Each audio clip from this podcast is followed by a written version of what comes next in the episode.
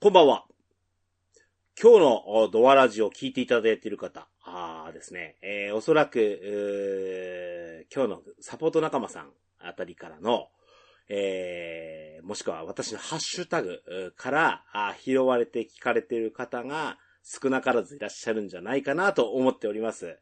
えー、今日の本編、えー、このドアラジ、えー、本編の方ではサッカーの話、モンテディオ山形の話をさせていただいております。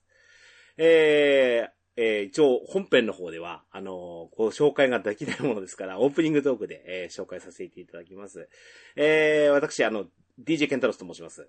えー、こちらのですね、えー、ポッドキャスト、えー、ネットラジオというものを始めて、実は8年してなっておりますけれども、主に、えっ、ー、と、テレビゲーム、ビデオゲームですね。の、えっ、ー、と、ドラゴンクエスト10、オンラインゲームのドラゴンクエスト10っていうものを、えー、メインコンテンツとして、えー、や、えー、このラジオとして喋っておるっていう、う山形県出身のプレイヤーです。えー、最近はですね、とてもそのゲームに関わらずですね、私の興味あるものを中心に喋るような形になんかシフトしてきつつがあるんですけれども、えー、今日のお話ではどうしても私がしたいというところもありまして、えー、サッカーの話、モンテディオ山形の話をさせていただきました。えー、つきましてはですね、今日の、えー、サポート仲間、あ、ゲストの方なんですけども、えー、当ラジオには、あのー、いろんな方出ていただいておりまして、えー、かつて、えー、ですと、過去回でいきますと、お講談師の方、それから、えっ、と、イベントコンパニオンの方、えー、人前で喋るというなりわいの方っていうのが結構いらっしゃったんですけども、えー、やはり、あの、喋りに長けた方あだっていう印象を私は持っております。えー、今日のゲストさん、あの方のうちお一人にはですね、えー、我が山形県でかつて、えー、曲穴、えアナウンサーをされてた方、元アナウンサーの方を、実はサポート仲間にお呼びしております。えー、と、エンディングを私迎える頃にはですね、もう私のメイン MC を半分乗っ取られてしまうんではないかなと思うような勢いで、えー、とにかくアドリブが効く、喋りが長けているっていう印象をとても持ちました。えー、私自身ですね、えー、し、所詮は素人ラジオですからね、えー、とても、あの、勉強になった、あ形ですね。えー、まだまだ、私にとっては伸びしろってあるのかどうかわかりませんけども、うやはりプロの方ってすごいな、と、昨日の、え、収録を終えた感想として、え、持っております。えー、ぜひあの本編の方ですね、あのー、話題の、サッカーの話題の方もももちろんですが、えー、今日のサポート仲間お二人とのその、えー、会話の弾み具合的なものもちょっと、えー、注目して聞いていただけるといいんじゃないでしょうか。それでは参りましょう。オープニング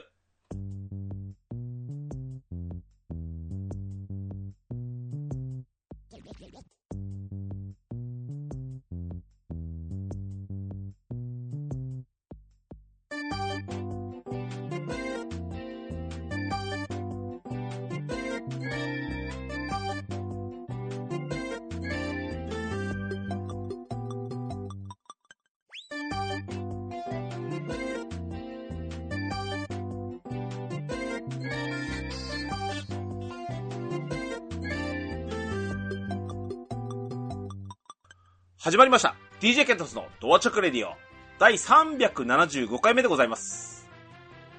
この番組は私 DJ ケンタロスがドルアームスタジオキーセッションにモンテディオ山形サポーターのみならずサッカーファン、J リーグファンにお届けしたいゆったりまったりと語り倒すポッドキャストです。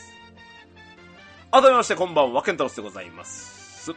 えーと、今日はですね、えー、オープニングトークでもおしゃべりしましたけれども、今日はですね、えー、サッカーの話をします。しかも、えー、もう、私の、おね、ひいきの、おサッカークラブであります、地元、山形の、モンテディオ山形。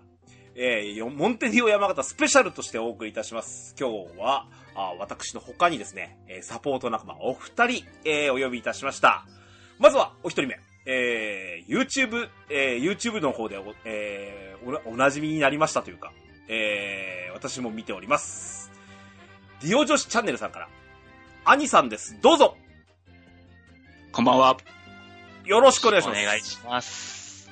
この度は、私の、あの、なんでしょう、不意のオファーオファーにもおお答えいただきましてありがとうごいやざいます。いやいやいや。こちらこそありがとうございます。よはい。今日はよろしくお願いします。ろしくお願いします。はい。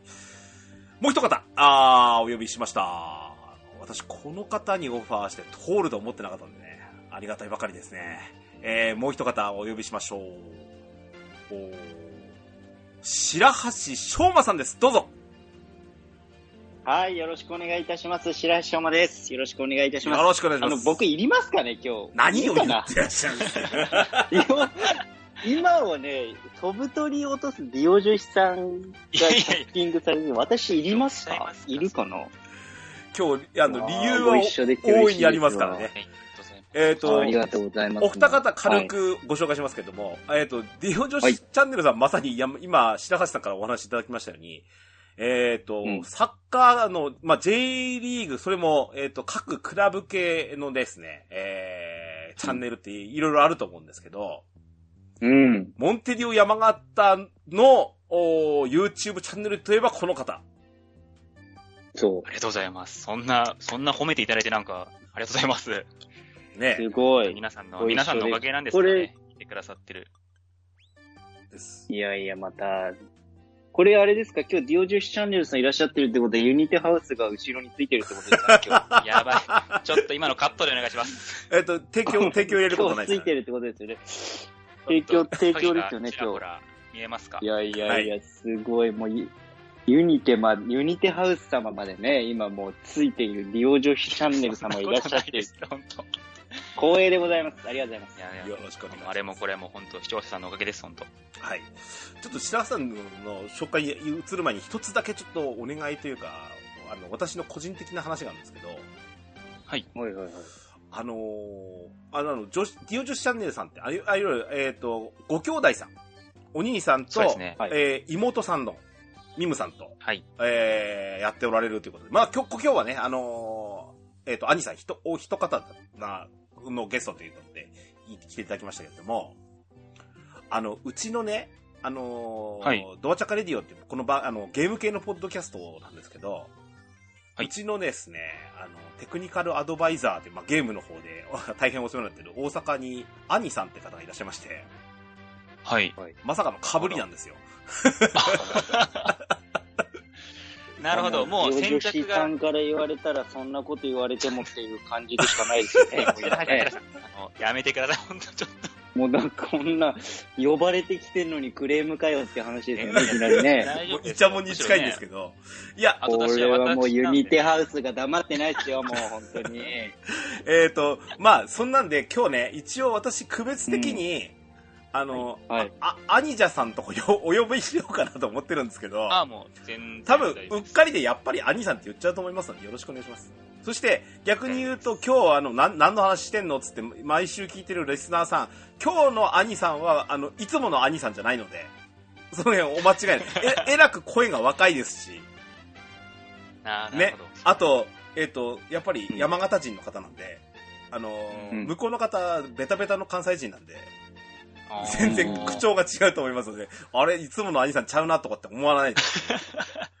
よろしくお願いします。はい。お願いします。そこはじゃあ、リスナーさんも注意してくださいっていうことですね。お願いします。注意しなくてもわかると思いますけどね。はい。もう一方、えっ、と、白橋翔馬さんなんですけども、先ほどさらっとご紹介しちゃいましたが、ちょっと、ここでご紹介した方がいいんじゃないかと思いまして。はい。ありがとうございます。白橋さんといえばなんですけど、あのーまさにわ、私たちの住む山形県？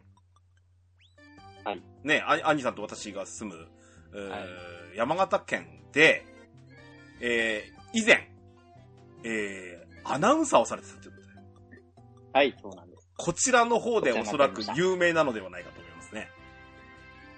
テレビにいや出てたらいやそこ疑問系なんです大大大有名じゃないですか。いやいやいや。ありがとうございます。うんなんか、完全に、まあ、利用女子さん気使ってくれました。ありがとうございます。恐縮です、本当に。そんな、めちゃくちゃいじってくるじゃないですか、白石さん今日僕のこと。さすがだなぁ。そうやって気を使うとユニテさんから声がかかるんですね。勉強になります。いやまあ全然そこは関係ないですからね。わ私そうなんです。アナウンサーをやっておりました。はい。はい山形でアナウンサーやっておりまして、えーはい2019年の12月まで、うんえー山形でアナウンサーやっておりまして、今は東京で、えーまあ、えービジネスをしながら、ちょっと喋ったりしているというところで、なので、全然、東京で仕事ちょっとあるんですけど、山形から全然仕事来ないんですけど、僕嫌われてますかね、やっぱり。そんなことはないと思う。そんなことはね。今日、今日を機会にあの、お二人にあの、えー売れるだけ媚びを売って山形で何か仕事につなげられるように頑張りたいと思います。そんな、私に訴求力はないので、もう、利用女子さんの同じくです。いやいやいや一番ナイス僕が。あの、白橋さんといえば私のイメージなんですけど、はいえっ、と、毎、毎週土曜日でしたっけはい、そうですね。ね今もやっています。うんフルド TV 山形チョイス。山形チョイス。こちらの、はい私、ラーメンのお兄さんのイメージがすごく強いんですよ。ありがとうございます。えっ、ともうあの、や、ラーメン道でしたっけ？はい。あち、はい。あちらのレポーターとしても、あの、何ですか？もう、ラーメンとは似つかわしくない背広を着ていくんですよ、いつもね。あの、タキシードを着てタキシード。はいはいはいはい県内のラーメン屋さんを巡らせていただくというロケをやっておりまして、3年で、えーおよそ1000倍のラーメンを私食べまして、すごい。はい。ね、そそのイメージが私はすごく強くて、なんか以前の職場ね、ちょうどあのーなんでしょう、えっ、と、お昼は、えーはい。そ、そちら系のチャンネルをずっとかかってたもんですから、ありがとうございます。ああの、別にあの、言っちゃいけないみたいな。あ、そんなことですか？ないんですか？大丈夫ですはい。かはい。あの、山形の名産がそのまんまついたテレビ局ですからね。そうですね。はい。あの、はいえっ、と、あの、あれですね、笑っていいともを見てた系からのつながりだったみたいみたいですけどね。そちらからのチャンネルを使っ、あの、はい見てた影響で、白橋さんといえばあの人だと思ってた形でした。ああ、どうも、ありがとうございます。もうあのーアナウンサーやってる時は夜、もう駅前とか七日町歩いてると、うん。あの、白橋って呼ばれるのが3割ぐらいで、あとは全部ラーメンって呼ばれてました。から、私ラーメンを、ラーメン見てるといつも、わしはラーメンじゃねえかと思ってたんですけど、わしがラーメンなわけじゃねえなと思ってたんですけどね。ぐらいラーメン食べてまし今日お二方なんですけど、あの、はリオ女子チャンネルさんはもちろん、あの、正直言うと、あの、私、あの、今日のドアラジのリスナーさん、あ、今日はなんだ、モンテディオの話なのか。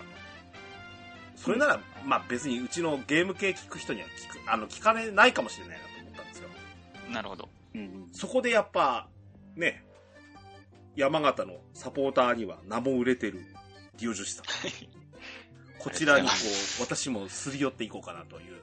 だから今日の今知らない人いないんじゃないですか、そう利用女子さん。そんなことないですよ。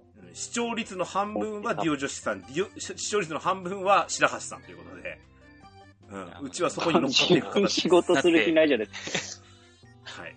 そうなるくらいね、ちょっと僕たちのチャンネルでも告知させていただきます。はい、よろしくお願いします。白橋さんについてはですね、実はその、なんですかね、今東京にお住まいなんですけど、はい。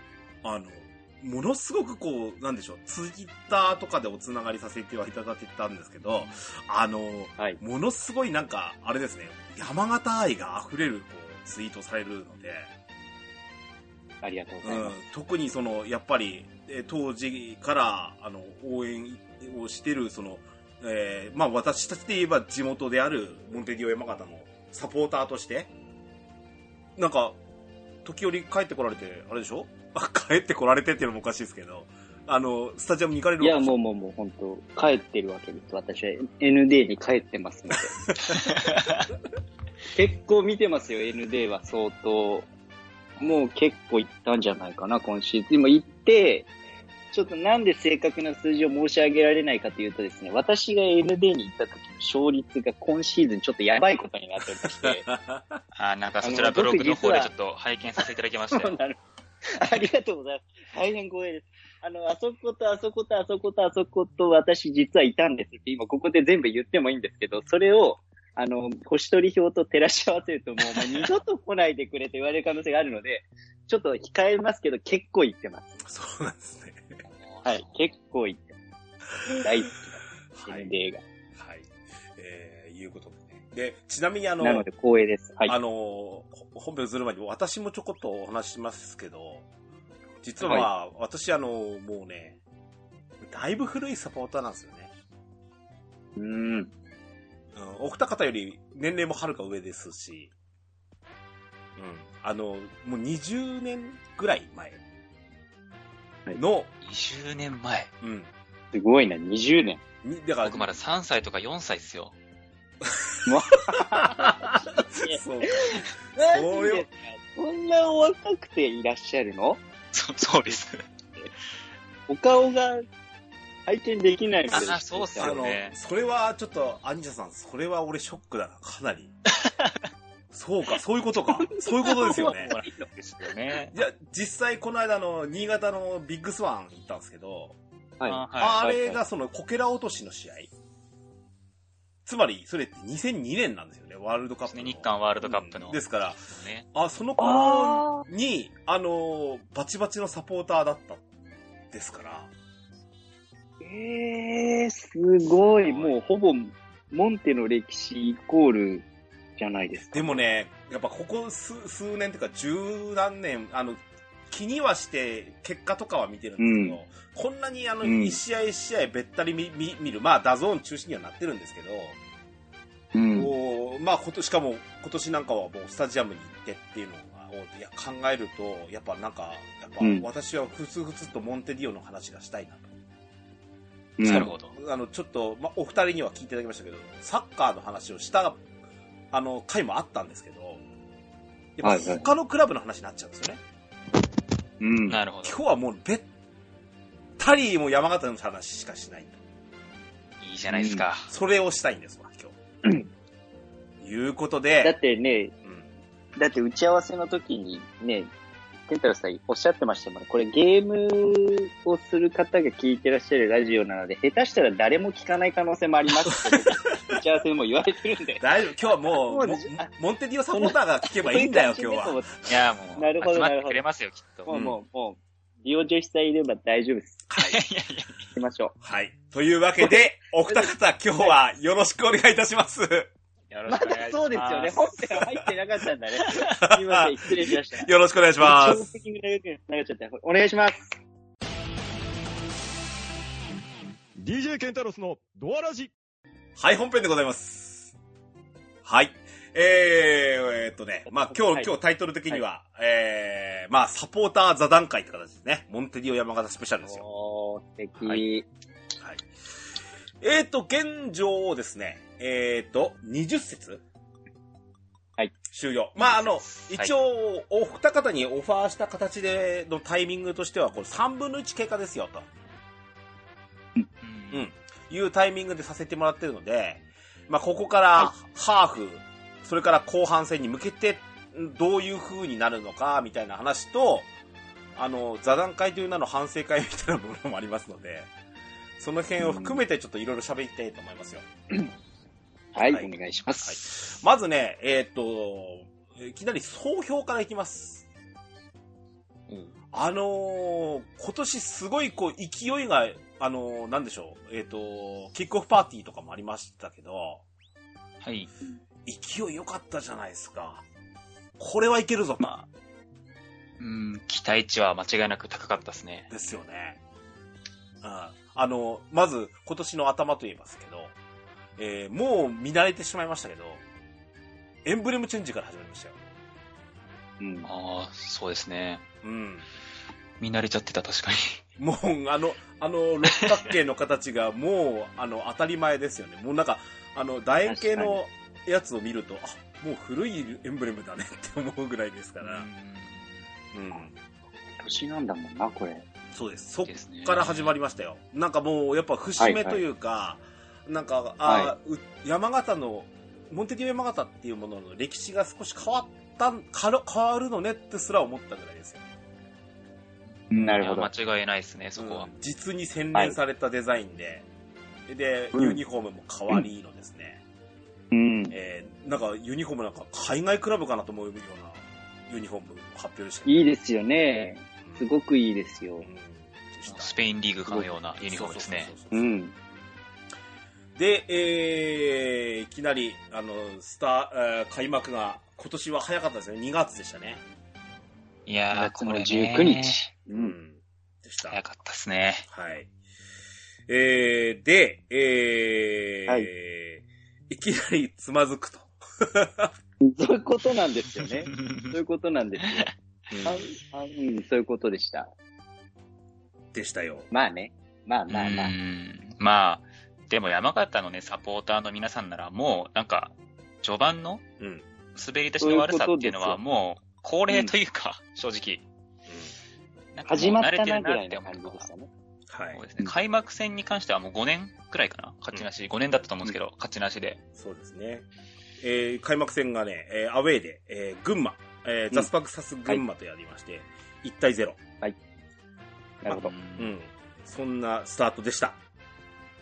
うんまあ、1試合は、しゃあないよねって思いましたね、実際。まあ開幕戦は、とわちゃんにやられちゃったね。実際は山根トワ選手。実際は、あの、なんですか、群馬、大月監督、はい。うん実にうまいサッカーをしてた。それを見ましたもん、うん俺は。ああ、そうでしたう。ん。うんそっか、この時スタート木戸ちゃんだったんだな。あ、そうですね、メンバーは。少はいし今とは。はいはい。はい。ですね。で、なるほど第2なるほど節。あ対象ですわ。えー、3-0 J3 から上がってきたばかりの熊本に対して3-0。おうんやっぱよかったなんて思って、うん。思いましたよ、この時では。うん、まあ熊本もね、すごくいいサッカー、あの、熊本もするんですけど、この試合に関してはもうほぼ山形が完封してたって言っても間違いない試合でしたね。ですね。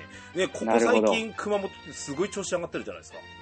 めちゃくちゃいいサッカーしてますね。ね、あの、それこそ横浜 FC からき大金星というか、そううん、勝つべくして勝ったんでしょうけどありがとうう。うん。って感じでしたよね、でもあの時はね。うんうんで、3節千葉に引き分け。まあ、引き分けもあるよねって、この時は思ってましたよ。まあこの時はトントントンですもんね、勝ち負け、引き分けが。で、4節甲府に引き分け。う。うんん。これもね、アディショナルタイム後半のに決められた試合でしたねでし。たね。はい。で、うんここからなんですけど、ちょっと負けがトントンって来たりするんですよね。はい。まあ、ほ次がね、ホーム開幕ですもんね。でしたね。これは思い出したくもないですね。うん。ただ、みも、見てて面白いサッカーをしてたのが開幕戦。これ実は私も、あの、えっ、と、開幕戦行きました。おー、うん行かれたんですね。私もいました。何年ぶりの、もちろん僕もスタジアムでのサッカー観戦。そうだったんですね。3人見てたんですね。NA で。そうですね。まあでも開幕戦はね、私も友人とね、あのー一緒に、あのー誘ってうん。行きまして。ううんん。うん。はいはい。まあ、と、あの、取っても取られるし、取られるまで結局は、最後は沈められてね、負けちゃいましたけど。ううんん。うん。で、えー次がベルディと引き分け。ね。はい。これもね、このね、この引き分けもね、なんか、うん。これは、言いたいこと全部言ってた多分。確かに聞きたいっすね。先行きましょうか。うんはい。本当に勝てない日々。で、こ、この後も、やっぱり横浜 FC、当時はもう絶好調の横浜 FC、首位の横浜 FC うんに対して負けたあたりから、あれ？なんか勝てんぞって思ったんですよ。うん。ただ、いや、俺の気持ち的にはですよ。全然悪くないサッカーしてるんですよ。うん点数は取れてるしあ。あ、はいはい。うんはい。あのーなるほどね。負けた試合も、もう接戦の負け方をするとか。はいはいはい。あ、この試合完封されたなって思う試合がそうそうなかったって思ってうんうんうんうん。そうで。すね。この辺はないですね、全然僕もそういう印象は。る。なので、いやー、こ、あと最後競り勝つだけなのになとか。うんうん。あの、ああ、なるほど。あと何か最後のピースがはまれば、うん。ものすごく先いろんな展開が見えるはずなのになぜそれがはまらないんだっていうもどかしさがあった。ありました、ありました。ね。すごく。ううんん、なるほどなるほど。うんでしたね。まあ確かにね、そういう思い抱えていらっしゃったサポーターの皆さん多いかもしれないですよね。確かにこのぐらいの時期っていうのはです。よ。3月、三あの、この時期にして3月ですね。そうですね。うんはい。かなりね、ひ人によっては結構ストレス溜まってる人もいらっしゃった時期だなってのはうん。思いますね。うんこのぐらいの時、このディオ女子チャンネルさんの方でもうコメントとかどんな感じだったの？えーっと、そうですね。まあ、僕たちの視聴者さんは基本的にポジティブな方が多いんで、うん。あの僕たちの配信自体はそんなコメントとかで、まあ、荒れることはなかったんですけど、やっぱそれ以外の部分ですかね。例えばツイッターとか見ても、まあかなりあーなるほど。こう人によって方向性がブレてるなっていうのはサポーター的には感じましたね。あー采配もそうですし、うーん。そういったところにはい。ちょっとずつフラストレーションが溜まりつつあった時期選手批判、監督批判っていうのが、まあ、結構出てきて、逆にそれを擁護する人と揉めたりとかもしてて、ですね。なるほど。うんあのーちょっとピッチの外が慌ただしくなってきた時期ってことうんそうですねですね。はい。でね、あの、正直、あの、去年の今頃っていうのは同じようにば勝ててなくて。ああ、そうでしたよ。うんで、そうそうそこれってなんか抜本的に何か変えないといけないんじゃないか、うんなんて言ってた頃に、う。うん。監督交代っていう話が出てきたのが春で先ですよね、まさに。うんはい。だから、これ、本当に成績上がってこないときは、うん、これ、ボスも変わるのみたいな感じはあったんですけど、これでもね、ただそんなに悲観的することがないっていうのは去年と違って、大負けする試合がなかったんですよ。確かに、そうですね。去年ね、負けてる時、凄まじい負け方してたんですよ。それ、そんな負け方する、あの俺はね、いつも思ってるんですけど、勝負事だから、はい。勝敗ってあるわけですよ。はいはい。ね。はい。で、あの、か勝ったチーム、負けたチームっていうの必ず出るわけなんで、それはやむを得ないうん勝負事ですから、なんでも。うんただ、はい。問題は負け方なんだと。なるほど。うん。負けた時の、例えば、うんささっき言った、いや、悔しかった仙台戦なんですけど、それでもバチバチでやってたじゃないですか。うんああいう試合見せてくれたら俺はいいんですわ。見てて面白かったですから、実際。うんうんうんうん。そそういう確かに面白かったサッカーを見てる分には私は全然良くて。うん。はいだから今年これで、なんか首切ろうもんなのどないすんねんって俺私は思ってましたからね。ままあ僕も一もう一回も監督解任にさ、解任って思った時は一回もないですね、ないですね今シーズンは。うん一回もないですなね。なるほど、なるほど。うん。うん。だから、何かちょっとうまくいってないだけなんだからうん、ちょっと我慢すれば必ず何か光は見えてくるよねっていう思いだったっていうことです。あのー点数は取れてるし、はいはい。うん、その時のやっぱ、あのーヒーロー的な選手もやっぱり、まうん出てきますし、うんうんまあスコアレスの時は込められるものではないですけどね、正直。例えばこの、じゃあ最後の何かが足りないんだよねって、こう、もどかしい思いの最後の、いもう最後のピースはこれなんじゃないかなって、この時は何だと思ってたんですか？こうんもう僕は明確に一つありますね。れ、あどどうですおか圧倒的にチームとしての力強さが足りないなってのは思ってて、あーはあはあ。この試合を振り返ってみると、モンテはめっちゃいいサッカーするんですよ。うん。でもやっぱ、うん。えー例えば引き分けに持ち込めた試合を落としたりとか、そのロスタイムの失点とか。うんうん。で、逆に勝てた試合を追いつかれたりとか。うん。うまいんだけどなるほ、ど。力強くないっていうのがすごい印象に残ってて、あんまり僕、あの、ベガルタのことだけはちょっと褒めたくないんですけど、仙台は逆なんですよ。良くなくても勝ち切る。うんうんうん。でして、うまいサッカーっていうわけじゃなかったけど、そこで勝ち点もぎ取る力強さがやっぱあって、そこはもう明確に違うなっていうのはうん。ありましたね。なるほど。なるほどね。そそれは、うん、この間の実はやっぱり新潟とかにも思いますよ。新潟も確実にでかい矢印が見えた感じありましたし。うん。それが最近山形も、その、間違いなく前に向く矢印になりつつあってきてるままあ間違いなくて。で、ここ、で、ちょっと、ちょっと若干戻しますけど、えっ、と、えー、4月ですね。秋田戦。はい。4月入りました。はい。ここですよね。これ、えっ、と、まさにデラトーレが2点。うん。まありましたね。うんまあ、実質山形、3点みたいなところです、うん。モンテディオ山形、なおかつ J リーグデビュー戦で、せもう衝撃のデビューですよ。うん。で、えー、デラトーレが、これ覚えてるんだよな、3月に、俺出張してたんですよ。酒田に。おーはいで、その時にデラトーレ加入のニュースが入ってきて、はい誰これ？みたいな話からですね、うん。正直営業者を止めてですね、ちょっと検索に走うん。って、ちゃんと止めた誰？偉い。あ、もう根っからのモンテサボですね。うん、誰？うん。噂は聞こえてきたんですけど、でその時もう動画を見て、俺顔ニコニコになりましたもん、その後。営業。営業ああー、回るなるほど。すごいの来たぞっていうね。と。これすごいの撮ったんちゃうの？みたいな、なりまして。はいはいはい。で、えーで、はいその、あの、大爆発の、えっ、と、ね、J リーグデビュー戦が秋田戦で、5 5-1、はいはい。ここからですよ、ギア入ったの。間違いなく。まあそうですね。うん。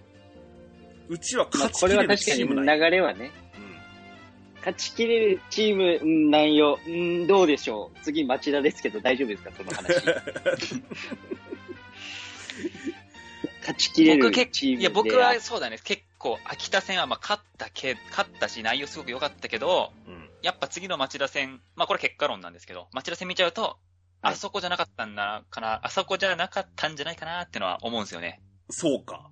あ僕の中ではまですけど。だうわいい、いいじゃないですか。バチバチ意見割れてるじゃないですか。すいません。ケンタロスかこれ僕の意見ですよね。すいません。ケンタロスさんはターニングポイントは、うん。ブラブリッツじゃないかというところなんですけど、ディオさんはまだその先なんじゃないかっていうことですね。そう僕の中ではそうかな。でもね、この町田戦はね、実は俺、はい去年と全然違うなと思ってるの。その、さっき言ってたように、うん。もう、ボロ負けする対戦相手うんっ。ていうのうんが、今年いない。まあ正直、ついこの間の試合までいないと思って た。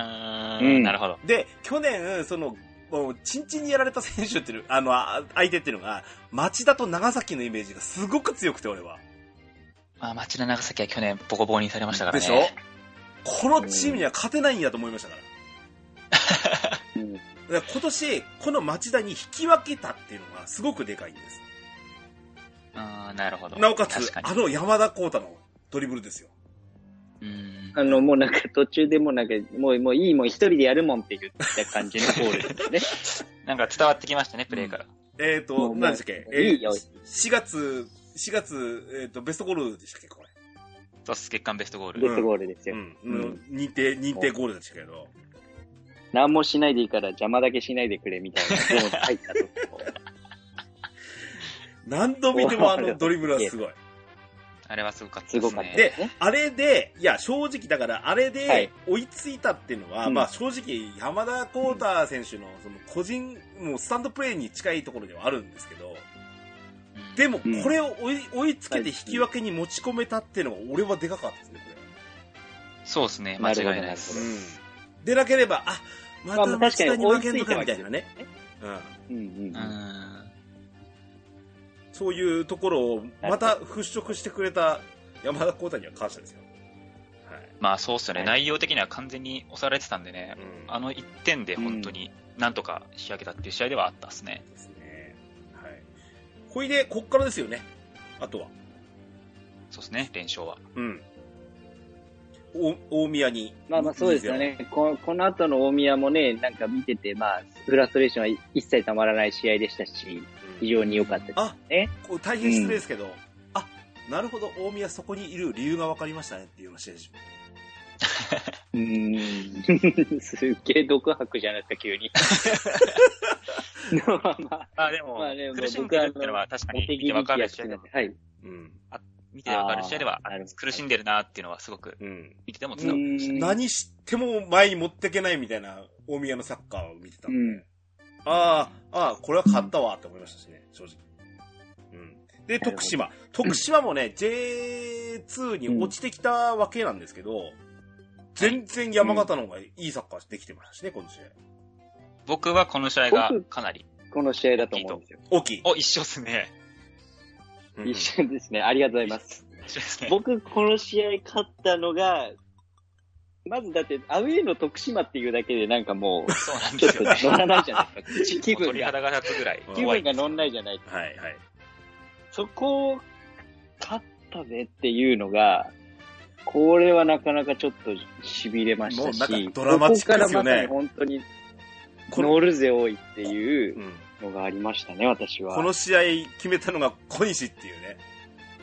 うん小西。はい。うんここからもう小西のもうほぼスタメン化が始まりましたよね。そうですね。うんここからう、ん。2回目のなスタメンかな、この時が。うん、こ、こ、こ、この選手は使い続けるべきだって思いましたしね。まあその、なんで僕、この試合がターニングポイントだって思ったかっていうと、うんまあもちろん徳島相手っていうのも、うんやっぱそうなんですけど、うん水曜日だったんですよね、うんこの試合。うん。うん。中日。うん。ボスって中日が勝てなかったんですよ、今まで。去年とか。はいはいはいはいはい。なるほど。確か一勝もしてなかったか一勝とかで、うんそのメンバー固定する傾向が強い監督だから、連戦にめっぽう弱いっうんなるほどていう。のが、うん。あの、クラモフスキー大戦の山形の特徴だったんですけど、この中日を、あの、徳島相手に1-0で勝てた。これはもう明らかなチームとしての、まあ、進歩っていうか、進化が見れた試合だったんですよね。うん。なるほどね。いやー、す、す、あーなるほどね。うんこれは大きかっ聞きました？もう、ケンタロスさん、今、私なんかがもう、アウェーの徳島だから勝てて嬉しいみたいな感想とはわけが違うわけですよ。分析力がね。僕もそれは思いますよ、本当に。アウェー徳島はね、嫌な記憶しかないですからね。僕も。あの、同じこと今から僕もう一回言うんで、なんとか僕が言ったことにならないですかね。あーお譲りしますそういうこと、そういうことだったんだな なるほど、確かにその通りです。ねで、で、栃木ですね。栃木に勝ち。うん。うん。で、5月入って、まあ、こここ連、連休、連休のスタートですけど、ゴールデンウィークから。あ、大分に引き分け。徳島、 V・ファーレン、栃木、そう、この大分戦も。この大分戦はどうなんですか？どうなんですか？この大分戦ね、もったいなかったっすね。もったいなかった。まあしもったいなかったってのは、まあ、うん、多分皆さんそう思われるんじゃないですかね。うん。うん、勝てた試合ではあったのかな。ですね。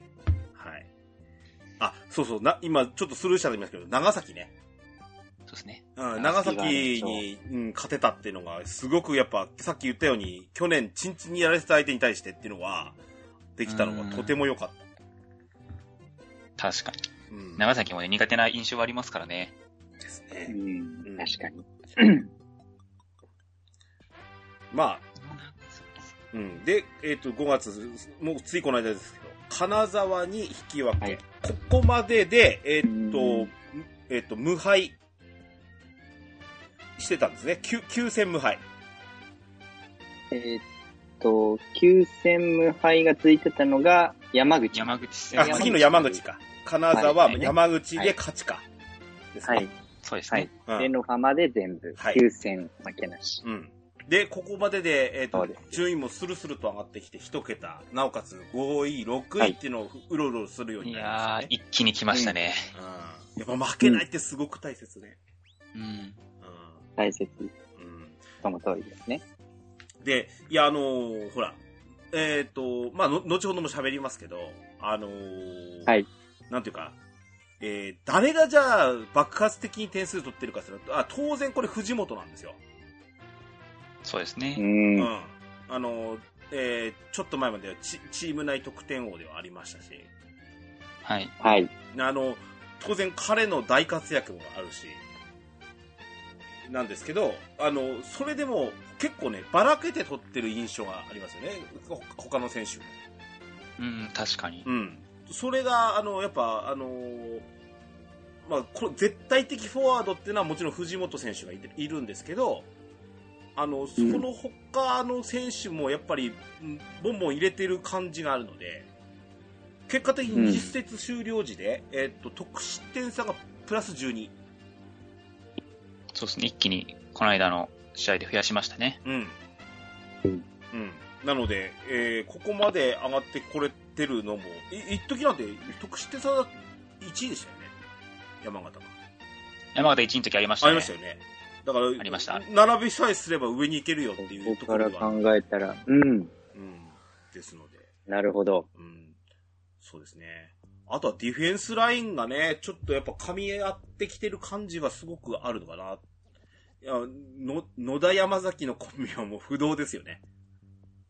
まあ、硬いですね、センターバックは。もうね、2004年にチャンピオンズリーグを制したリバプールのフィナン・キャラガーみたいな感じ。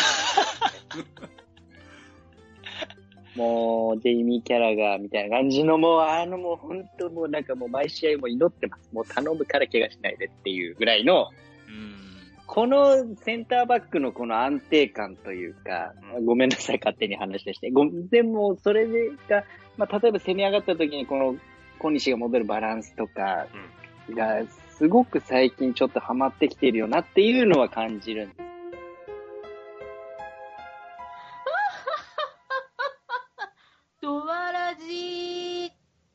よし、あの、あれですわ。うんあのー、白橋さんから、あのー話聞きましたんで、次ね、この、中身の話はいしながらの話なんですけど、はいはいあの、。はい。今年活躍してる選手、各選手表をちょっと、うんえーポジションごとに喋ろうかなと思いますよ。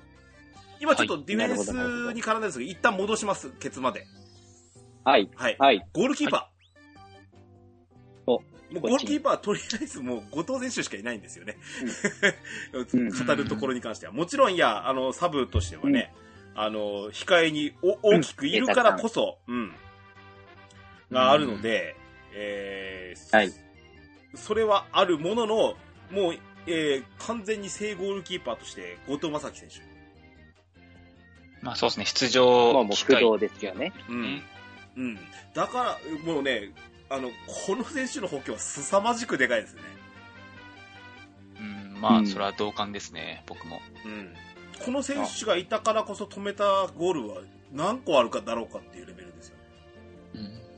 まあ確かにこの前のアルビレックス戦見ただけでも、本当は 7対0ぐらいだったんじゃないかみたいな話ですもんね。ううん確かに。こあ、この間のディオジョッシャーデーセンでしたっけ？えっと、えっと、クラブ MVP は後藤選手って言ってましたよね。あの、僕たち毎回動画で、その試合ごとの MVP を勝手に決めさせていただくっていうコーナーがあるんですけど、その、はい僕。たちのチャンはいネルの、その、新潟戦の MVP は後藤選手。うん。後藤選手。もう、もう文句ないでしょうね。すごかったですね、試合は。あの、後藤選手、手伸びますよね、この人。まあそうですね、やっぱ身長もありますからね。あの、ストリートファイター並みにこう、ピュッとこう伸びる感じがすごい強いのかな。うん、と飛ぶのもすごいし。う、うん。まあ、あれなんですけど、意外と知られてないのが、初めて、去年が初めてなんですよ。1シーズン通して出たのが、金沢で。金沢で。へーそうなんですよ。それまでずっと、なかなかこう、試合出れなかったゴールキーパーだったんですけど、去年、その、金沢ね、白井選手っていう超有名なキーパーがいるんですけど、うんその白井選手からポジションを奪い取って、初めてフルシーズン出て、山形に来た選手なんですよね。あの、あの、あまり言いたくないんですけど、はい昨年、途中まで、正ゴールキーパーやってました、うんビクトル選手。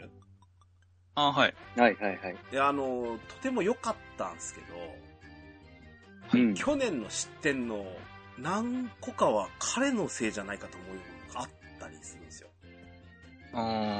で、凄まじく大ポカするところが俺は好きじゃなかったんですよ。なるほど。その、大ポカが、後藤選手、判断が早いですね。うーん。うん。あとそれは、あれですか？シュートと、シュートとかの手で扱うことに関してなのか、足に関して。うんとねうんと、その、あの、今これをこう飛んでいくとか、ここをハイボールキャッチするとかっていう、あの、なんだろう、うん自分としてのルールっていうのが決まってるというか、あ逆に言うと、そのビクトル選手って決めてないのかわからんけど、迷うんですよ。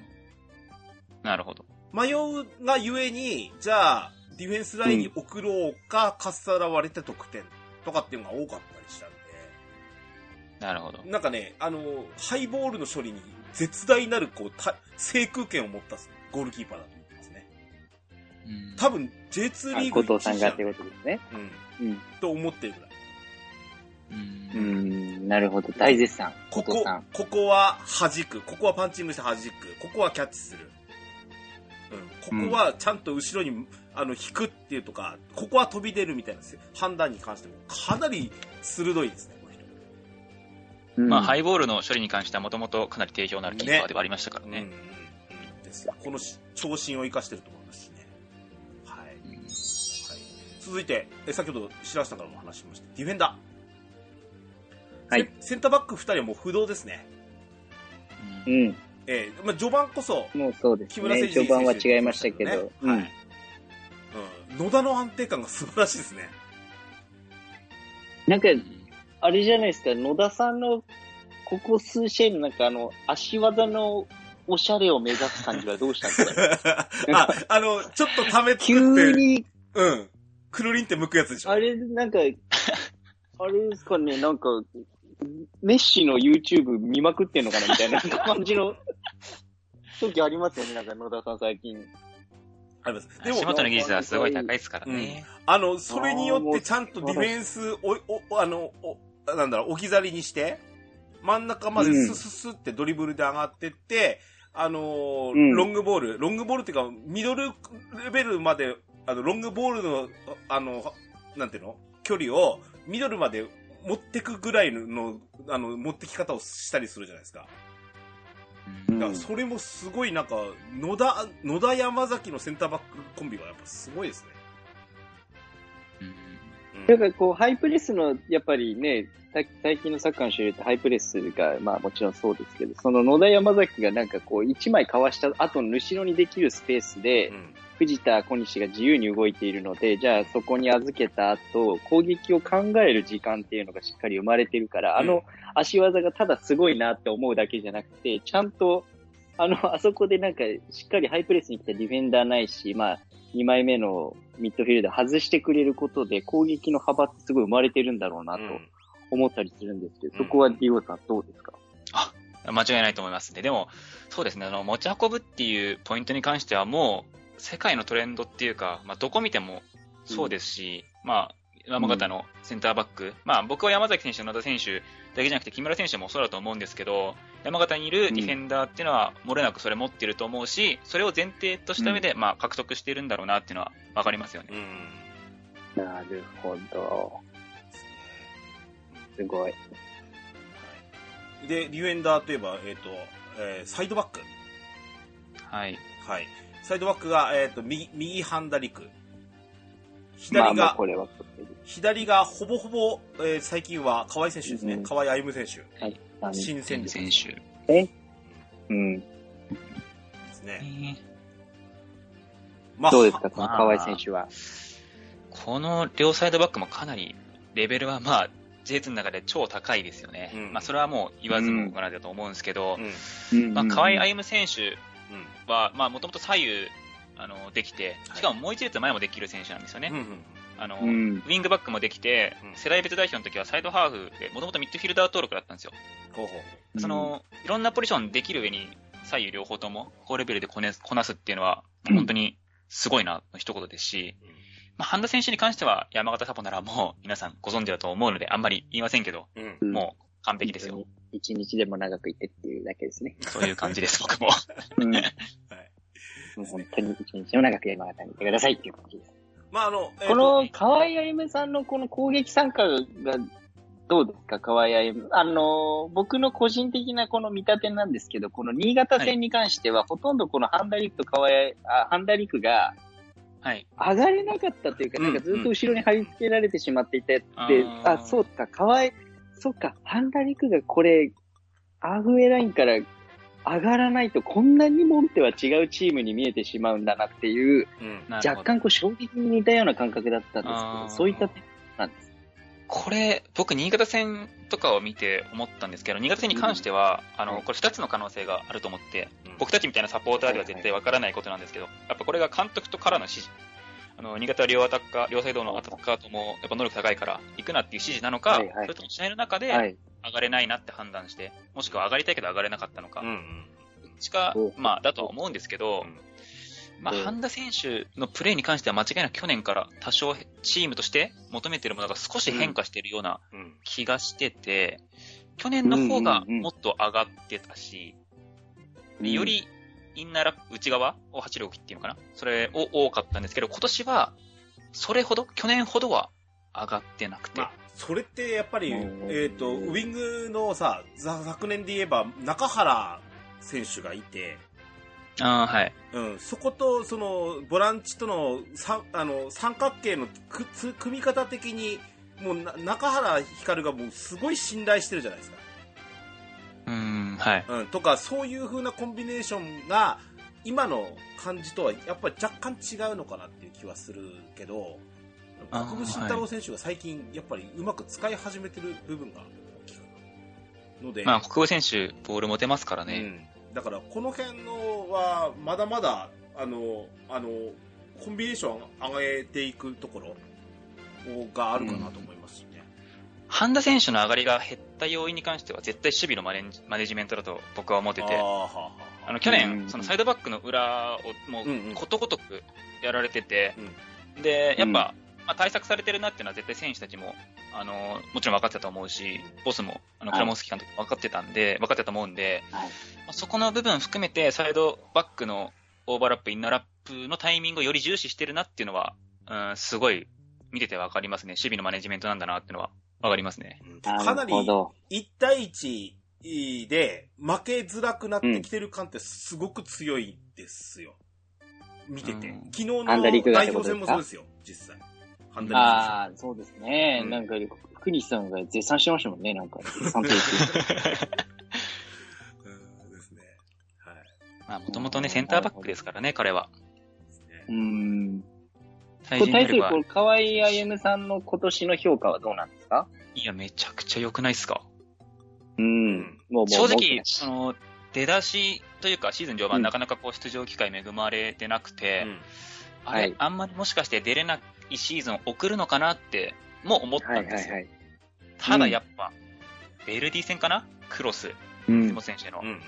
もうやっぱ一番河合選手の持ち味が出てた試合だったなって僕は思うんですけど、やっぱすごい、出ると。あ、もうもう、やっぱりすごかったな、河合歩夢ありがとうっていう感じなんですね。感じでしたね。去年も山口山口では後半からなかなか出れてなかったんですよ。うんうん、うん。渡辺進監督が退任してから。うん。うんで、出場機会を失ってて、その状況で山形来たから、まあ、どうなんだろうなって思うところも正直というか、うん。あったところはまあ、うんあったんですけど、やっぱさすがでしたじゃあ。もう河合さん的にはもう内に秘めるものがあって、それを今山形で本当に爆発をさせてくれているという状況絶対あったと思います、それは。なるほど、なるほど。じゃあもう、これはもう、じゃあ今の、えーっと、お二人の評価でいくと、センターバック二人固定してますよね。で、右に、まあ、ハンダ、左に河合っていうのはもう、このまんまでいきましょうという。形でよろしいんですね。現時点では間違いなく。まあ、あの、左に、ハンダリクはもう若いし、そのままもう90分やってほしいんですけど、ひはい左に関しては、まあ、河合選手ももちろん90分持てるんですけど、ここにあの、あの、バンディエラ、山田匠がいるっていうのは、やっぱでかいですよね。キャプテン。大きいですね。うん。バックアまあもう。もうなんか、それはね、うんなんか存在ですからね。もうなんか、シンボルだし、あと存在だ地し。味にですけど、あの、うん吉田智康選手は、若いのもあるんですけど、上手くなってますよね。めちゃくちゃ。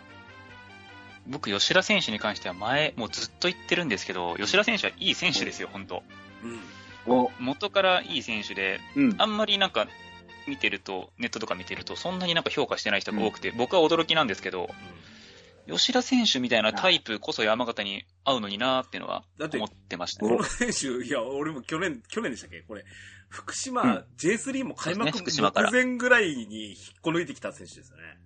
キャプテンでしたからね、吉田選手は。なんて選手を引っこ抜いてくるんだと思いましたからね、私は。これ、これ、開幕直前で引っこ抜いたら、福島戦術変わっちゃうんじゃねってすら思いましたから。まあ、そうでしょうね。移籍金いくら払ったのかなっていう感じですね。うん。この吉田選手が山形に合ってるんじゃないかなって思う理由はどんなところなんでしょうかもう彼は、それこそ、あの、山形のサイドバックは、まあ、あのなんていうんだろう、レーンって言うんですけど、その縦、あの、外側に張るだけじゃなくて、内側にも来なきゃいけないみたいな。うん。うん。まあうん、他のよくあるサイドバックとはちょっと違う形をとってるじゃないですか。うん。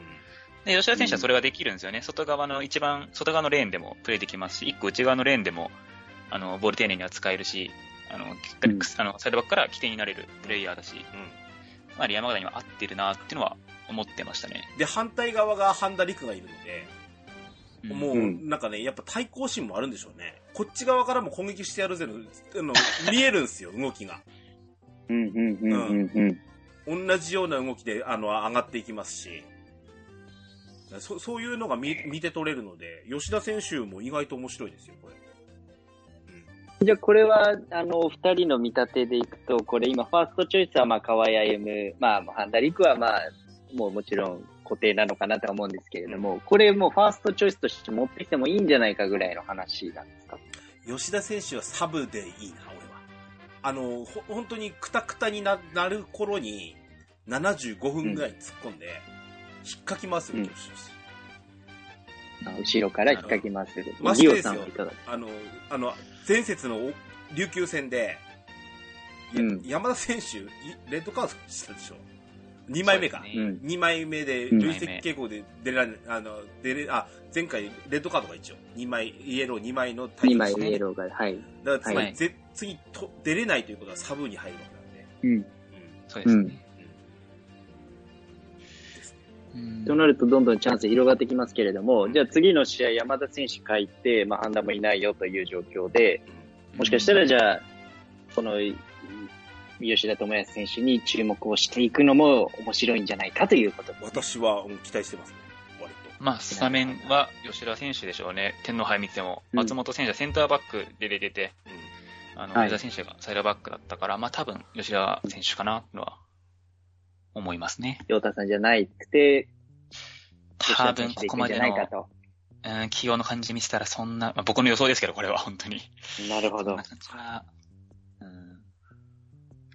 これは次吉田選手の起用法、どこで出てくるのか、うん最初から出るのか、途中から出るのかっていうところも注目をする。うん。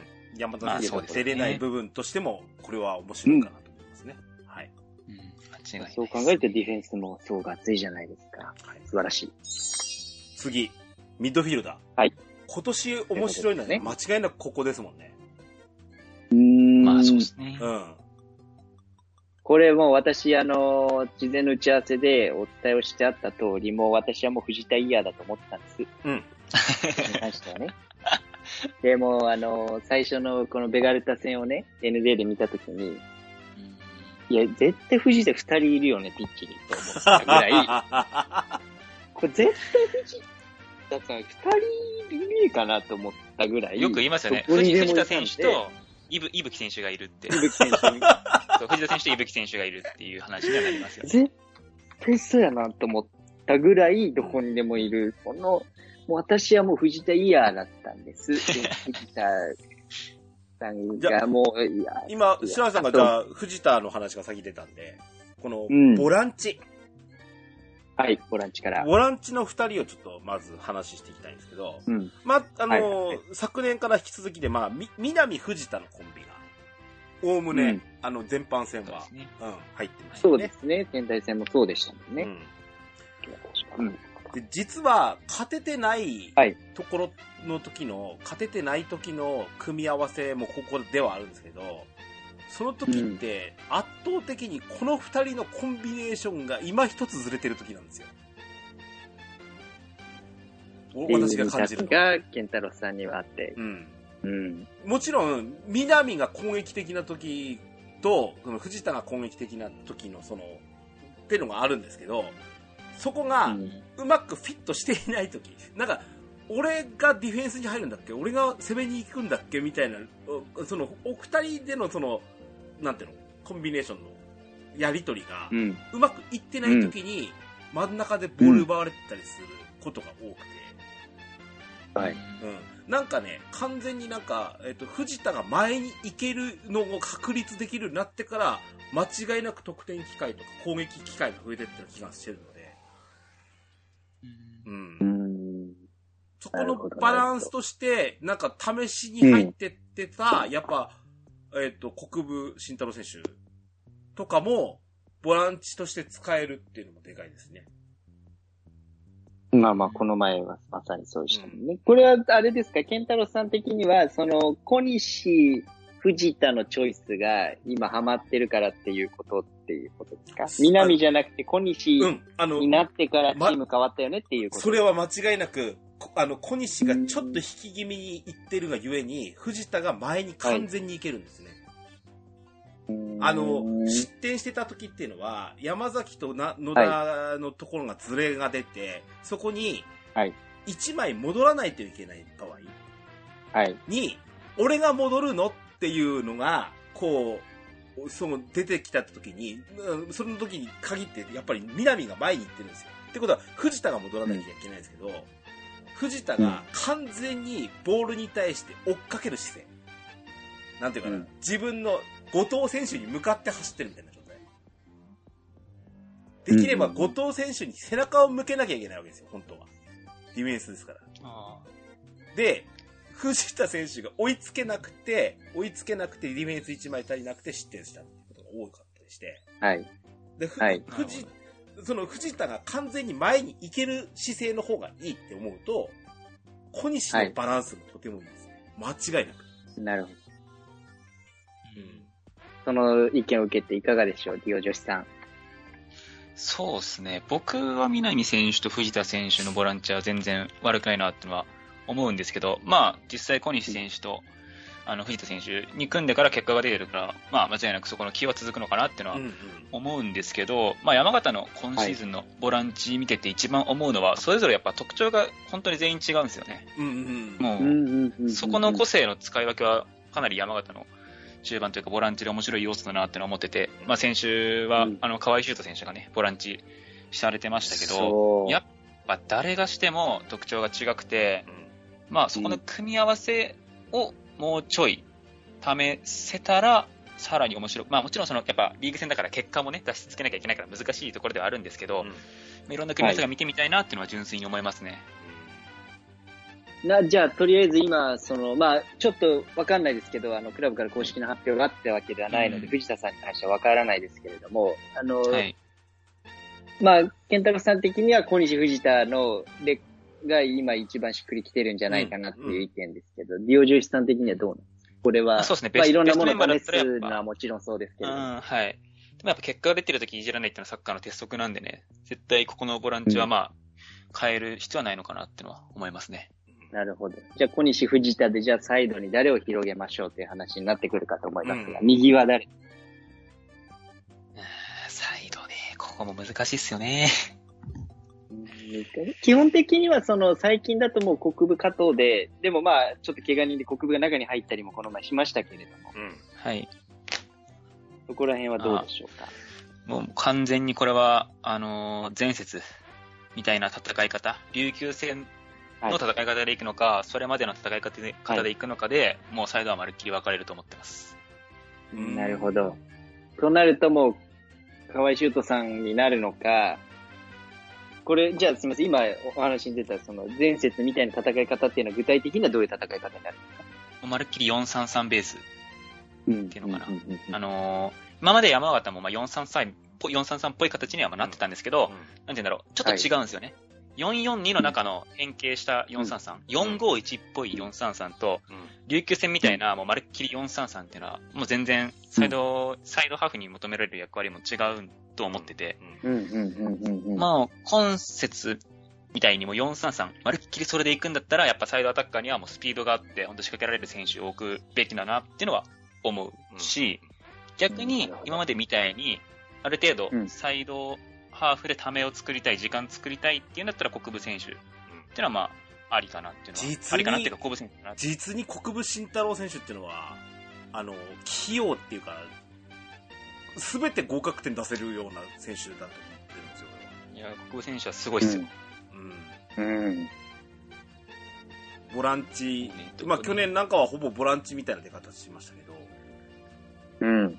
あの、やっぱり、あの、中原が抜けてしまったサイドはい。のところを埋めるっていうところとしてもでかかったんですし、う。うんん。そこの選手起用ってこなすし、こう、あの、何、えープレスキックは蹴るし、そういう器用さもあるしね。もともとあれなんですよね。前線の選手だったんですけど、北九州時代に小林慎二監督からボランチにコンバートされて、うん。ほほほほほほ。で、僕はその北九州これも配信中にめっちゃ言ってるんですけど、国分選手のボランチ、はい北九州時代のボランチがめっちゃ好きなんですよ。ほーもう超好きであーなるほどそれは、それ、なんか明確な理由みたいなのはあるんですか？もう、あの、長長短の蹴り分けとか、賢い、とにかく賢いんですよ。頭いいんですよ。うん選手のプレーって。ん。もう自分の立ち位置でポジション調整してチームのバランス整えてるとことかはもう超すごくて、それが琉球戦もまさしくそれだったんですよね。うん。あの、コタ選手のやってたポジション、まあ一応トップ下みたいな形に思われるんだけど、守備の時は4-4に、はいでも攻撃になったらはい4-3-3に形を変える時のキーマンっていうのは国分選手のところ。はい。でこはい。この間のさ、4点目？え鈴木邦友選手の4点目。ああ、栗友選手、はい。はい。あそこさ、その、えー、鈴木邦友選手が一旦後ろを向いて、えーうん国分選手に、あの、おしゃれな、こう、えっ、と、サイド、サイド使ってポンってこうけ蹴り戻すみたいな感じ、あーはい。うんその後に同じようなトラップ国分選手がやって、前に送っててドリブルスタートなんですよ。あうん。ーあのおし、おしゃれパスの交換がとてもかっこよかった。かなりテクニックもありますからね、足元の技術も。うんあの、うちの両足切れますし。ドアラジにね、あの、で、サッカー会をするときに、あの、えっ、と、前回、実はサッカー会やった時に出てもらってるし、昨年も出てもらってるんですけど、北九州のサポーターさんで、ゴンターさんって方がいらっしゃって、やっぱ国分選手よく知ってるんですよね。はい。うん慎太郎よろしくお願いしますって言ってましたからね。で、いや、いやあの時はでねすごいすごい生まれ変わってますねっていうぐらいでしたからね。え、コーナーキックも蹴らしてるんですよ。何？キャプテンマークも巻くんですか？みたいなね。ぐらいも言われてましたから。うん。だからやっぱり、でもこの、さっき図らずもこの、かわ、か、変えないことが鉄則だとおっしゃいましたけど、この前いい勝ち方をしている中で、じゃあ4-3-3でいくのか、今までの布陣をまた戻すのかっていうことになると、さっきのお話を照らし合わせるんだって4-3-3で次も行った方がいいっていうことになれば、はいでも国分選手じゃないっていうことですよね、サイドに関しては。ああ、そうですね。その現状やっぱ負傷者とかがいて、うん離脱者もいる中で、まあ勝ってるから、次も同じメンバーでいくとしたら、サイドは、まあ、一緒。チアゴ選手、加藤選手うんかなっていうのは思いますね。なるほど。これ難しいところですね。チアゴアオベス、うん右も左もできるっていうのは面白いですよね。真ん中もできますからね。ね所属チームではセンターフォワードでも出てましたし、うんどこでもできるのがやっぱ、チアゴ選手の魅力だし、あの、チアゴ選手の一番の武器って、まあドリブルだと思うんですけど、はい。ドリブルだっていうのは分かると思うんだけど、あの、相手に向かっていくドリブルがどこからでもできる選手で、うんあの、日本人のドリブルって、まあ、縦に行ったりとか、横に行ったりとか、こうんう、両極端なんだけど、相手に向かってドリブルできるんですよね、チアゴ選手って。はいはいはいはいはい。それがめちゃくちゃやっぱ外国人っぽいっていうか、すごいなっていうのは、あの一発で分かります、ね。なんか、なんか、しなやかなさ、あの、うん。なんか、一つ一つの所作がエロいですよね。わかるですね。抜き方とか。抜き方とか、うん体のなんかこう、なんだろう、しあの、反らし方とか、トラップの仕方とか、その、一、い一個目のタッチの時に、次の動作に向かいながらの動き出しをしてるのが、チアゴ・オブス選手、すごい、なんか綺麗だなと思いますね。ハマった時に。あうまいっすよね、純粋に。うん。まあまあ、あの、一枚そのカードを持っている先発からもいけるっていうことがこの前分かりましたしね、うん後半企業でもちろん素晴らしい戦いを見せてくれ、仕事をしてくれているっていうのはもう証明済みですからい。やーでもそれね、そうなっしだっていうのは確かにねおっしゃる通りなんです。それ、チアゴ選手を先発で使うか途中で使うか問題は絶対あると思うんですよね。うん。うん。うん、今、予算的にはどっちなんでしょ現状、やっぱ今、じゃあ途中からサイドで出てきて、大きく流れを変えられる選手っていうのは、チアゴう。選手、ん。まあ、だけって言い方は他の選手に失礼ですけど、現時点ではチアゴ選手が一番かなって思ってて、で頭からチアゴ選手使って、途中でサイド、サイドでで使うの誰なのって聞かれた時に、今の現状見ると木戸選手とかうんが使われてると思うんですけど、じゃあチアゴ選手ほどの、まあ、得点数、数字を見ても、明確な結果を残してるかって言ったらそうじゃないじゃないですか。ここはね、だから本当に難しいところなんですよ。うん。うん反対側、加藤選手は？ここは、鉄板じゃないですかね、うん左は。私もお、それは思います。。鉄板。ようやく出ました、鉄板が。早く鉄板出していかないと、この収録が6時間ぐらいかかるんですけれども 確かに。確かに確かに。そうですよね。夢中になって喋ってた。うん。これは、いや、もう加藤選手はもうやっぱ、あの、前への推進力がね、まあ、唯一無二ですね。うん。うん。間違いない。それは。ですね。で、まあ、あとは、もうあの、このミッドフィルダーに関しては、かなり豊富ですし、か、河合選手。シュート選手。うん。はい。もいますし、最近ですともう、あの、ようやく使っていただきました、荒垣選手。あ荒垣選手ね荒垣。選手。うん。まあ、まあ、あの、面白い出方しますね、実際。そうですね。真ん中で使うとは思ってなかったですね、最初。うん。ので、この辺のサブの使われ方とか、うん、いうところも一つ、一つポイントかな。うん。ですね。南選手これ怪我してるわけじゃないですよね。単純に、いや、これ、ね、まあ、いいんですよね、ネット情報とかでも言って。いいんじゃないでしょうか。推測でネット。情報とか見る限り、南選手別メニューって聞きますけどね。ツイそうなのか。ッターとか、ツイッターとかに、本当はダダメなんですけどね、こういうの言っちゃ。なんで言うんだろうなっていうのは 思うんですけど、うん。別メニュー調整だっていうのはうんね見ましたね。なるほどまあ、えっ、と、ちょっとまだね、それこそそういう情報が出てませんけど、山田幸太選手がいね、うんどうしても、まあ、エースの立場でしたから、うん。今のところこの河合修斗選はい。手の使い方っていうのもちょっと、こ今回その、琉球戦とてもハマったので、いいパス。めっちゃ良かったです。ね。うん。はいですね。はい。えー、ポジション別、別、えー、最後、フォワード。さっきの山田幸太選手もここに本当は入れなきゃなんないレベルかなと思ってるぐらいですけど。うんそうですねもう山田幸太、藤本でって、で、作り始めたチームだったんだろうなと思うだけにですね、二人ともいない状況で今どうなんだっていうところですよね。この前は、えーっと、まあ、デラトーレが今頭から出ているのかうん。はい。っていいんですよね。それはどうなんでしょう。デラトーレを先発から使うのか問題というところもありますけれど。まずデラトーレの良さってどこですか？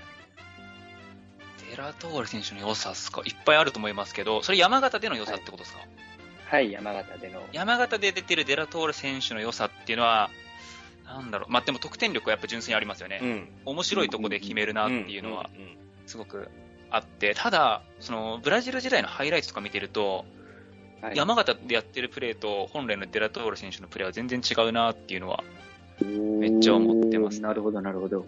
どんなところが具体的に違うんでしょうか、やっぱもっとゴール前でストライカー的な役割をしてたのが、うん。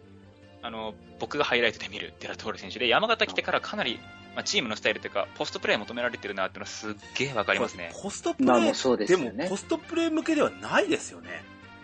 まあ、ないんですか？現、まあ、本来は違うのかもしれないですけど、でも、それこそ琉球戦はかなりチームの戦い方にアジャストしてきてるなっていうのは、すごく思いましたし、確かに1デラトーレ点目の選手、1点目の加藤選手への落とし方とかは確かに上手だなと思いましたけどね。かなりありますし、あとまあ、ブラジル人あるあるなんですけど、うん。まあ季節ですよね。ちょっと今寒かったんで、これから夏に入ると絶対活躍するんで、ブラジル人選手は。うん。そういうのはあるなって思いますねな。るほ。もっとね、あの、あ、なんだろうな、足元に収めるみたいな動きよりは、もう、デラトーレの動きに、出しに合わせて、この間の、えっと、小西選手のパスでしたっけ？小西選手はデラトーレ選手絶対見てますもんね。ね。で、あの時の、すごい、あ、もう、あと、そこにあ合わせて、あそこ蹴り込むだけみたいな状態で出したやつがありましたけど、ありましたね。ああいう使い方の方がいいですよ。まあかなり動き出しはしてるんでね、デラト選手デラトーレ選手自身は。最近、あの、なんかうん、ちょっと前なんですけど、すげえオフサイド多くなったんですか？あったっすね。あれって、すごいもうギリギリのオフサイドラインにせ、あの、ポジションしてて、動き出してるでしょ、もうすでに。そうですね。うんそれを取られてるんだの、なので、すごいギリギリの線で多分攻めてると思うんですよ。せあうん選手背負いながら、あの、くるんって回るとかってことをやってるので、ななんだろうな、あとワンタッチで入れられるような、なんかボール供給ができると、デラトーレはまだ爆発できると思うし、あと、幸いにしてなんですけど、何？ご家族がいらしたんですよね。そうですね。来日。うん、お思えば、ビニシウス・アラウジョはこっからでしたよね。そうですね。うん。確かなので、ここは爆発を期待しますよ。に。うんうん。だとするならですよまあでも、この、うんはいはいはい。だどうぞどうぞ。だとするなら、俺、デラトーレ、実は俺、サブ出場の方がいいんじゃないかと思うんですよ。うんでも、それはそうなんじゃないんですか？その、藤本の藤本山田がずっといて、で、まあ後半からまあちょっと流れを変えるためにの選手だったっていうのは多分明確だったと思うんですけど、今この状況になると、じゃあ、まあわかんないですけど、そのじゃあ例えば国友選手に寄せられる信頼度とデラトーレだったらどっちが高いのってなった時のチョイスが今デラトーレになっているだけなんじゃないかなって私的には思うんですけれども。なるほどね。いや、どうでしょう。獲得した段階、獲得した段階っていうか、はい多分、デラトーレ選手が来た段階では、明確に藤本選手がファーストチョイスだっていうのは、それほど僕の中では固まってなかったんじゃないかなって。思うんですよそうなんだ。いや、これ僕の考えですけどね。実際デラトーレ来た時って、藤本右サイドに置きましたもんね。そうですね。藤本選手右サイドを切りましたし、うんデラトーレ選手の獲得って確か8000万だか1億ぐらいかかってるんですよね。うん、だからそれ考えると、正直、あのー藤本選手をファーストチョイスにしてる段階でその金額を払うわけがないので、多分。なるほどね。いや、すんげえ。だとは思冷静。確かにそうですね。でもそのあれですけどね、それも、こあの、移籍交渉したのは、あの、もちろんね、うんその藤本選手が活躍する前だったから、うん。その、それはちょっと前後関係とかはまだ別の話ですけど、うん。とは僕は思ってますね。なるほどね。なるほど。じゃあもう結論とするとファ、ファーストチョイスは誰がいいんですか？今、今のこの、うちの懐事情で。俺、コーチの立場なら、やっぱ国友選手を先発出場させたいです。あのね、ガタイのデカさ。うん、当たり負けしないポジションを張れる。で、まあ、ポストプレーもできるし、自ら切り込むこともできるしっていうプレーで、前半戦、ここで、あのーで、えーと、それを集めといて、右とか左から入れられるみたいな状態？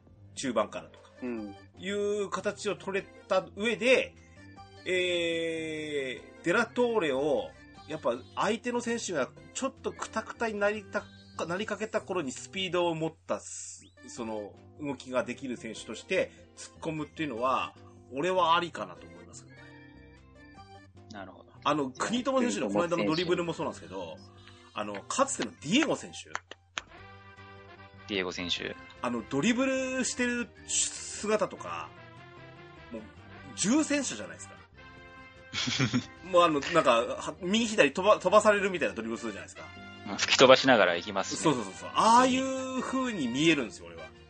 国友選手は。だから、ああいう風にこの、あの、周りのディフェンスを、この間も目の配り方と、あの、落ち、解説の落ちさんがめっちゃ褒めてましたけど、あの、えっ、と、ドリブルしながら、あの、右と左に目を配りながらするって時に、もうあっちに出そうかって思わされるじゃないですかっていうのを、落ちさんがベタ褒めしてましたけど、うん。意外とクレバーなのかな。ああいうところか。うん。なるほど。国友選手に一票入りましたけれども、ディオさんはいかがですか？なんか、ごめんなさい、さっきからちょっと、あれなんですけど、僕、デラトール選手かなっていうのは思うですね。トーレが最初からの方がいいんじゃないかと。僕は、あの、途中からより生きるのはデラトール選手じゃなくて、国友選手なのかなっていうのはあ、そうですか。思うんですね。なるほど、なるほど。むしろ、デラトールル選手は、やっぱ長い時間を使って見てあげないといけない選手のイメージ。なるほど、なるほど。かといっあの、かといって、その、なんでしょう、デラトーレって90分体力持ちますもんね。まあそうですね。うん。デラトール選手ってやっぱ、あのーやっぱ相手の隙を見て、そのさっき言ったみたいな裏の抜け出しとか、そういう選手じゃないですか。うん。それってじゃあ、あの、例えばじゃあ仮に山形が、あーリードしてる状況だとしても、うん。1対0で勝ってる状況の残り20分で、そういうデラトール選手が得意なシチュエーションって何回起きるのかなって考えると多分そんなに起きないんですよ。なるほどね。で逆に、じゃあ山形が0-1で負けてるとき、うん。押し込まれてる時にそういうシチュエーションが何回できるのかなって考えてもあんまりできない。で、逆に国友選手ってさっきもね、あの、ケントラさんおっしゃってましたけど、推進力がかなり武器の選手じゃないですか。うん。これで山形がじゃあ0-1で押し込まれてる時に生きるのって国友選手の推進力だと思うんですよ。それこそまさしく琉球戦のなるほど4点目みたいな。相手に押し込まれてる時にうん生。きるのは国友選手って思うですね、僕は。なるほどね。うーん、面白い分析ですね、やっぱりね。僕の考えなんですけどね、これはこれは。もう、藤本が帰ってくるまでなのか、ということで、とりあえず見るのであれば、国友さんなのか、デラトーレなのかっていうところは次の試合、これはまた注目をしていかないといけないポイントということですね。いやー、間違いないですね、それは。木戸幸輝選手の使い方どうしますか？木戸選手ね。木戸選手、一番多分本人が今苦しんでると思うんですけど、うん起用される場所に対して。うん。うん。どうなんですかね。サイドででも、クラモフスキー監督は使いますもんね。そうなんですよね。でもサイドでじゃないですよね。でまあ、福岡時代もツートップでしたしね。できればデラトーレ、デラトーレ木戸か、デラ、あのー国友木戸で、やっぱツートップみたいにして、衛生的な動きで走り、で、それこそ途中出場で、引っかき回すように、もしくは前線からプレスかけるとかっていうのが、多分生きると思うんで。どうなんですかね。クラブとしても、キロ選手は最初どこのイメージで取ったのかなっていうのは、あんまり、まだ、つかめてないかなっていうのは。福岡時代とかでもなんだろうな、こ、ここ、ここぞみたいなところでと取れますよ、この人選手ね。2得点ですね、確かリーグ。あ、そんなもんなのか。確か、それ確認、あれが、あれなんですけど、確か2得点ぐらいで、ただ、はいキロ選手は、あの、大学時代から超有名なんですよ。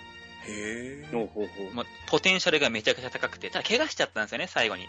大きな怪我しちゃって、でもそれまで10番、えー背負ってて、命題で。うんはい、はい、はい。めっちゃ注目されてる選手で、やっぱそういったなポテンシャルじゃないけど、可能性は間違いなくやっぱ、もう秘めてる選手だから、何か、うんまあちょっと、具体的に何かわからないんですけど、その何かうん。がきっかけに、もう一気に大きくなる選手なのかなっていうのは思ってますね。なるほどね。へーああんなね、深川亮みたいなバンダナ似合う人もなかなかいないですね。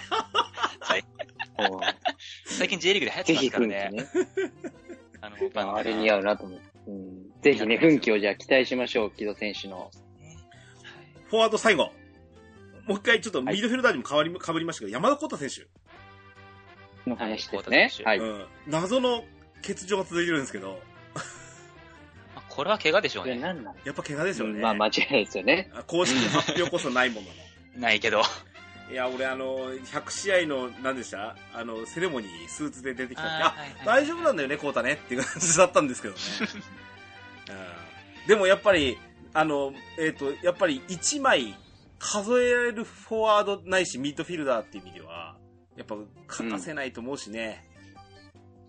うんまあもうどの面から見てもね、正直山田幸太選手は欠かせないですよね。うん欠かせないというか、まあはい早く帰ってきてほしいなというところと、あとは果たして何が起きているんだっていうところで今サポーターの皆さんもあの、うんドギマギしているところだと思いますけれども。怪我なんだとしたら、あの、藤本選手の怪我だった時みたいな、その、あの、明らかにこう、うわ、まずいっていうような怪我をし方をしてなかったじゃないですか。山田小太選手は。うんだから、そういう意味では、あの、何があったかとか、例えば全治何、何週間とかっていうのを早く知りたいですよね。まあ、サポータター的にはそうっすよね。ーですね。知りたい。これはあるんですね。でもやっぱ、んな、やっぱり、やっぱいるといないではやっぱり違ったっていうのは、1試合2試合見せてもらったわけだったりしたんで、うんうん、やっぱりそこの穴埋めを誰がするかっていうのを今のちょっとね、あの、ポジションベースで喋りましたけどね。はい。そうっすね。はい。えーと、えーと、メンバーのお話ししましたけれども、前半ここまでです。後編もお楽しみください。